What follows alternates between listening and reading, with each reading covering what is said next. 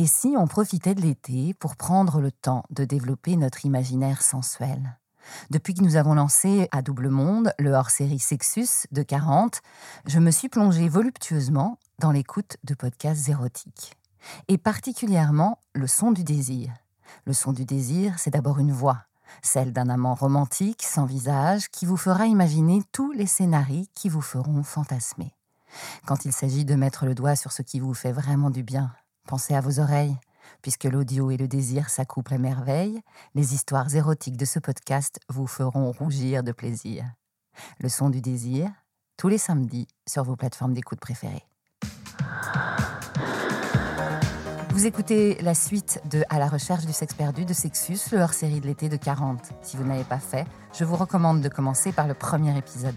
N'hésitez pas à vous abonner, à liker et commenter sur vos plateformes d'écoute préférées comme Apple, Deezer, Spotify ou Podcast Addict et à nous suivre sur les réseaux sociaux de Double Monde Création. Je m'appelle Christophe, j'ai 48 ans et tout a basculé le jour où mon amoureux est devenu mon meilleur ami. J'ai vécu donc 9 ans avec Franck. Quand je l'ai rencontré, la première chose qu'il m'a demandé, c'est de, comme il est comédien, c'est de lui fabriquer des décors de scène. J'étais donc fleuriste à l'époque et quand il m'a demandé de faire les décors, j'ai découvert la matière, enfin la mousse de polyuréthane, des choses euh, euh, concrètes. Quand je travaillais dans les fleurs, euh, les fleurs c'est éphémère. Je m'éclatais à faire des décors qui duraient trois quatre jours puisque la fleur meurt. Et le fait de découvrir ces matières-là, ça m'a ouvert une porte en me disant je peux m'exprimer d'une façon qui perdure. Donc j'ai commencé à réfléchir à réaliser des sculptures. Et en réalisant les sculptures, j'ai commencé à réaliser des choses que j'avais dans la tête. C'est devenu ma thérapie, la sculpture. J'ai pu exprimer et matérialiser des choses que j'avais dans la tête, des sentiments, des émotions et la violence, euh, toute cette violence que j'avais en moi. Puisque je me suis rendu compte justement que la violence et la colère faisaient partie intégrante de moi et euh, les sculptures ont été un support qui m'a permis vraiment de m'exprimer pleinement et d'épouser cette colère, de pas en avoir honte, de pas essayer de la chasser. Euh, ces démons intérieurs, il faut pas les tuer, il hein, faut les épouser, il faut les embrasser. Ça devient des alliés. Hein. Faut arrêter de se dire euh, qu'on va devenir quelqu'un de meilleur. C'est pas vrai. Hein. on a des parts d'ombre en nous et il faut pas les rejeter. Et donc Franck, en m'ouvrant cette voie de, la sculpture, m'a permis justement de comprendre le fait que ces démons, il fallait que je les, je les épouse. Et quand euh, on a décidé, parce que ça a été des, des soirées, des soirées de discussion avec lui, c'est là qu'on est devenu vraiment euh, j'ai presque envie de dire que je l'aime plus aujourd'hui qu'à l'époque où on était en couple, parce que euh, cette honnêteté que j'ai toujours cherchée, bah, je l'ai trouvée finalement. Et c'est pas dans un amoureux, mais peu importe. Le principal, c'est de l'avoir. C'est une chance. Hein. Il y a beaucoup de gens qui vont voir des psys parce qu'ils n'ont pas des oreilles euh, attentives et, tu peux dire la pire des horreurs à, une oreille euh, qui écoute, elle va pas te juger, juste bah ok, tu m'as dit ça, bah qu'est-ce qu'on en fait maintenant? Où tu veux aller? Qu'est-ce que tu veux en faire? Quand j'ai dit à Franck, bon bah voilà, euh, il va falloir qu'on arrête parce que c'est plus possible.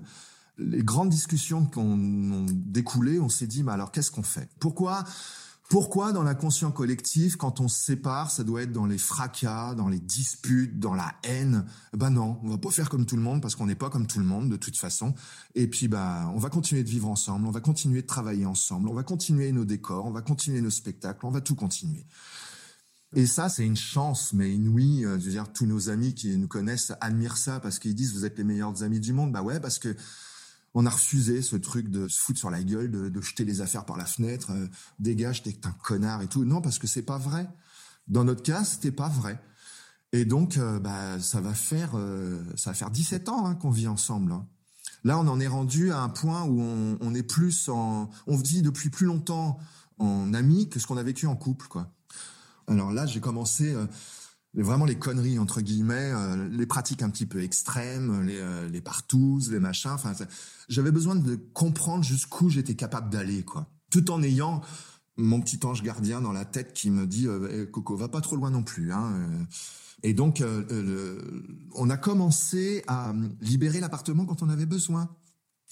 Donc, euh, si l'un avait un plan, bah, l'autre partait euh, soit aller boire un pot euh, chez les amis ou aller se faire un ciné. Ou, tu vois, on a commencé à s'aménager des plages pour pouvoir assouvir nos besoins de disponibilité de l'appartement, on va dire. Et c'est là où c'est vraiment devenu mon meilleur ami. C'est que moi, il me plaît à dire que plus qu'un qu'un meilleur ami, c'est presque devenu un frère, quoi. Tu vois, enfin, c'est c'est vraiment très confortable.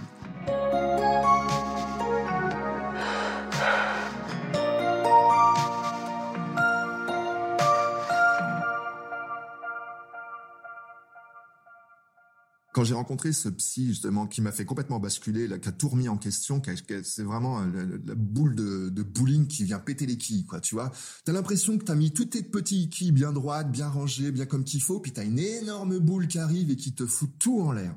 Donc bah après il va falloir que tu remettes tes, tes, quilles correctement. Euh, bien droite et tout. Et euh, moi, les événements de ma vie, t'as toujours une sculpture qui déboule. Hein les déceptions amoureuses, les trucs comme ça, t'es sûr que derrière t'as une sculpture qui va arriver. Hein. Euh, puis j'ai beau me dire, euh, mais non, ça traite pas du sujet, nanana. Et puis bah t'as la petite voix de Franck qui vient derrière. T'es sûr que ça traite pas du sujet? Tu vois ça là petit bonhomme là qui t'a coupé la quéquette pour en faire une petite fille, il dit bah c'est toi, tu te rends même pas compte qu'elle est en train de t'émasculer toi-même. Et puis euh, la, jolie sirène que t'as fait là, tu vois là, qui est en train de bouffer son œuf là, et eh ben ça c'est le mec que t'as vu là. C'est le mec qui est en train de te dévorer et que tu t'en rends même pas compte. Parce qu'il y a aussi cette illusion où tu imagines être dans la bonne voie, d'avoir trouvé la bonne personne, et puis bah, tu te rends même pas compte qu'elle est en train de te vampiriser, qu'elle est en train de te, bouffer ton énergie vitale. Et puis justement, le fait d'avoir euh, mon meilleur ami, bah, ça te permet d'avoir un œil objectif, tu vois. J'en suis rendu à un point où euh, la sexualité n'est pas la clé. La sexualité est une finalité. Le, dans la sexualité euh, des homos, quelque part, j'ai envie de dire, on marche à l'envers. C'est-à-dire qu'on couche d'abord et après on prend un verre. À l'époque de ma mère, t'allais d'abord au bal, et puis tu dansais, et puis tu te rendais compte qu'il y avait des affinités, et puis t'allais plus loin après.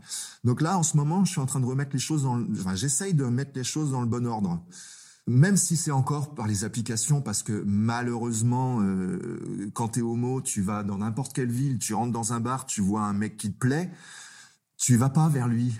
Tu vas pas dire, ah, vous êtes mignon, monsieur. Non, on n'est pas, ça se fait pas comme ça. Hein. Te prendre une mandale. Moi, je me souviens, une petite anecdote. Quand je travaillais au Plaza Athénée, j'avais un cuistot, mais qui me plaisait. Et tous les jours, quand il passait devant le local des fleuristes, j'avais mon petit coup d'œil et tout. Et j'avais des sueurs froides et je me disais, mais qu'est-ce que je fais? Un jour, j'ai pris mon courage à deux mains. Il passe, s'appelait Jacob. Il passe, hé, hey, Jacob, je lui donne un petit papier avec mon numéro de téléphone. Il s'en va. Peut-être dix minutes après, il revient, il me retend le papier, il me dit merci, mais non merci. Oh le vent, putain. Et puis je peux te dire que là après, bah, ça te ça te calme bien. Tu te dis bah je vais arrêter de de prendre mon courage à deux mains pour accoster les mecs. Alors donc du coup, quelque part, tu vois, on a que les applications aujourd'hui, même s'il y en a beaucoup qui les utilisent pas de la façon pour faire des plans, mais pour faire des rencontres. Depuis tellement de longtemps que tu fonctionnes de cette façon de, de, de faire le cul, c'est difficile de revenir à, à quelque chose de plus simple et de, de, de, prendre le temps de connaître la personne, de la rencontrer, de, de la connaître. Ça, c'est difficile, tu vois. Ça, ça déforme un peu quand même ce, ce truc de, de coucher d'abord, quoi. Mais euh, ça manque ça, des, cette facilité. Mais il faut se l'accorder aussi. Faut que ça change ce truc-là aussi. Si on est capable de dire à une femme euh, qu'elle est belle, on doit être capable de dire à un homme qu'il est beau. Et même si un homme hétéro, euh, il reçoit d'un homme homo qui lui plaît, qu'il est séduisant, il faut qu'il accepte aussi ça. C'est pas parce qu'un mec va lui dire que euh, il est beau qu'il va être obligé de baisser son pantalon et d'aller coucher avec. Hein. Faut se détendre. Hein. Il y a aucune obligation. C'est prends le compliment comme il vient et laisse l'autre te faire des compliments s'il a besoin d'en faire. C'est agréable à prendre un compliment aussi. Hein. Moi, j'ai eu longtemps justement du mal à accepter quand, euh, quand on me disait ouais t'es beau ou t'es charmant parce que euh, direct, moi j'entendais euh, j'ai envie de toi quoi. Faut qu'on se détende. Hein. On a besoin d'amour dans le sens large, de la bienveillance, de, de, la gentillesse, de Les mecs qui sont machos, là, détendez-vous, quoi. On n'atteint rien à votre masculinité si un mec vous dit que vous avez du charme ou que vous êtes séduisant, quoi.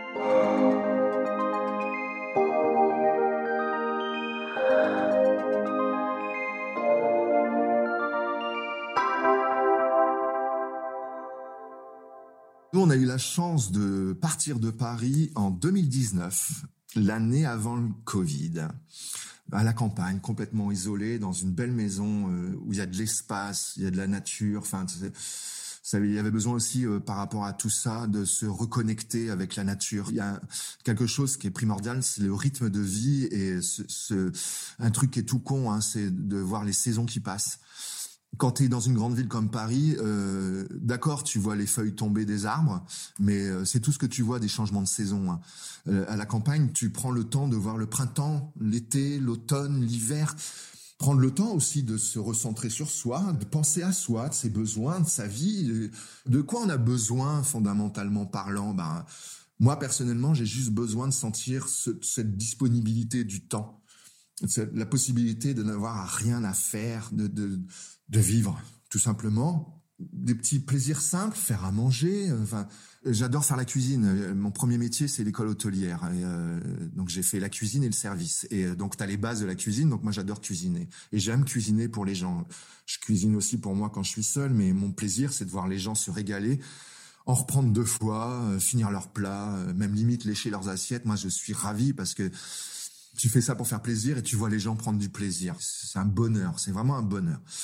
Donc même moi, mon plaisir, c'est ça, c'est de faire à manger à Franck, de, de, mais comme les parents qui prennent soin de leurs enfants, enfin de comment je peux t'aider, de quoi tu as besoin, chercher les attentions qui font que ça, ça rend la vie plus facile, plus douce, qu'on a tous, hein, les, sans le savoir, sans s'en rendre compte, des, avec les amis, avec la famille. Enfin, c'est en prenant soin des autres qu'on prend soin de soi. C'est bateau, hein, ce que je dis, mais tant qu'on ne prend pas soin de soi, on n'est pas capable de prendre soin des autres. Dans la sexualité, c'est pareil. Dans l'amour, c'est pareil. La grande différence, c'est qu'à Paris, la première personne, elle est à 100 mètres. À la campagne, la première personne, elle est à 30 km. Donc c'est ça aussi qui est pas mal, c'est que euh, les rapports changent. Cet effet consommation instantanée disparaît. Et donc, ça t'oblige quelque part à prendre le temps de. Je dis pas, hein, c'est facile, euh, même un mec à, 30 km, tu prends ta bagnole ou il prend sa bagnole et puis c'est réglé. Mais ce truc de distance fait que des fois, tu peux pas rencontrer la personne euh, tout de suite. Donc, il y a une discussion qui va se mettre en route sur plusieurs jours. Moi qui suis dans la quête de tu les repères vite aussi, les mecs qui ne sont pas honnêtes avec eux-mêmes. Les faux espoirs sont vite, euh, sont vite balayés, quoi. Et même ce truc de physique, te dire que la personne te plaît pas forcément physiquement ou ne remplit pas tous les critères euh, dont tu aurais besoin, qu'est-ce que tu cherches vraiment? Sur quoi tu ne veux pas déroger une seule seconde? Ça, faut vraiment être clair dans sa tête. Qu'est-ce qu'on veut? Qu'est-ce qu'on cherche? De quoi on a vraiment besoin? Est-ce que c'est vraiment un besoin? Mais c'est pas facile, hein C'est pas facile. C'est ce qu'on dit, hein, c'est pas la destination qui compte, c'est le chemin. Hein. Tout ça, c'est des phrases, quand on les entend, on se dit, ouais, c'est bateau, c'est bateau. Mais c'est tellement vrai, c'est tellement vrai. Après, faut les mettre à sa sauce. Quand tu comprends mieux euh, ce que tu veux, qui tu es, où tu veux aller, euh, euh, cette cuisine-là, tu arrives à la faire plus facilement. Enfin, ça en devient même un jeu, c'est sympa, c'est rigolo, c'est. Puis faut s'en amuser. Hein. Rien n'est grave dans la vie, rien, rien n'est grave. On se remet de tout, rien n'est grave dans la vie. Les solutions sont peut-être pas celles qu'on attend, sont peut-être pas celles qu'on idéaliserait, mais toutes les solutions sont là, hein, les solutions existent. Vous écoutiez 40 Sexus, le hors-série de l'été de 40. Réalisation et narration, Marjorie Murphy, montage Adrien Stiefel. Merci à Sébastien Ossona pour le générique du podcast et à Marie-Sophie Duval pour le graphisme. Bel été, rendez-vous mardi prochain. D'ici là, profitez. Si, sex and sun.